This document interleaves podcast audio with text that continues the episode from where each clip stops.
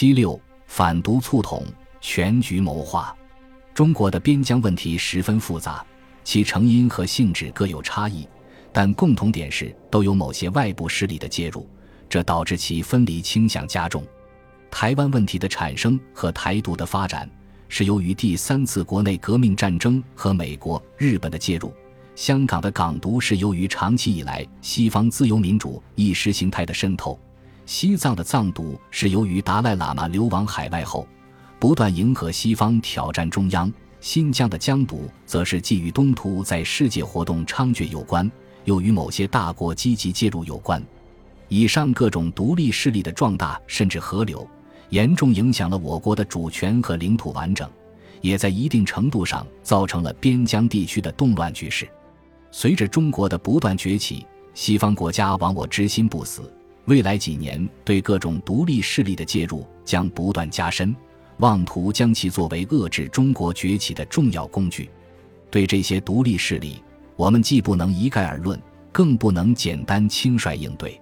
面对日益复杂的国际局势。中国政府应该有更高的全局谋划、更强的战略定力、更妥善的政策配合。以习近平总书记对两岸关系的指示为例，他曾经提到，从根本上说，决定两岸关系走向的关键因素是祖国大陆发展进步。推而广之，中国边疆问题的解决一定要依靠中国国力的强大。当然。我们也应该有坚定的捍卫主权的意志和灵活的策略选择，对各个独立势力愤而治之，不断强化国家主权。我们坚信，有祖国强大的国力做后盾，这些问题迟早会得到妥善解决。未来几年应对疆独，中国政府除了加强对新疆的建设之外，还应当加强与相关国家的交流和合作。一方面，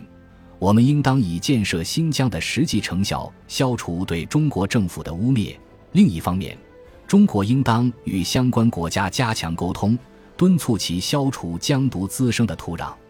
应对藏独，中国政府除了继续加强西藏的经济建设和文化建设之外，还应当在国际舞台上广为宣传，尤其是应当借助西方的媒体平台来宣传西藏解放以来社会民生的巨大进步。消弭藏独分子散布的关于中国政府的谣言，应对港独，我们应软硬两手都要抓。不仅应当向民众做好“一国两制”的各种宣传和交流，揭露港独的危害，更应该举起法律的武器，针对一些港独人士的有害宣传进行有理有据的斗争。应对台独，中国大陆要做到有理、有利、有节。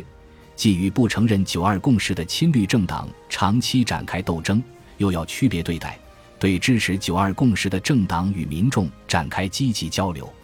总之，中国政府一方面要有长期善意，促进更广泛的交流和沟通，寄希望于对人民工作的开花结果；另一方面又要坚定捍卫国家的主权和领土完整，不断展现坚如磐石的意志。此外，中国未来应当有目的地加强相关领域的学术和政策研究，尤其是针对西方话语权下的分裂理论的研究，做到高屋建瓴、针锋相对、有的放矢。我们要认识到，边疆分裂势力对我国主权和安全的挑战将长期存在。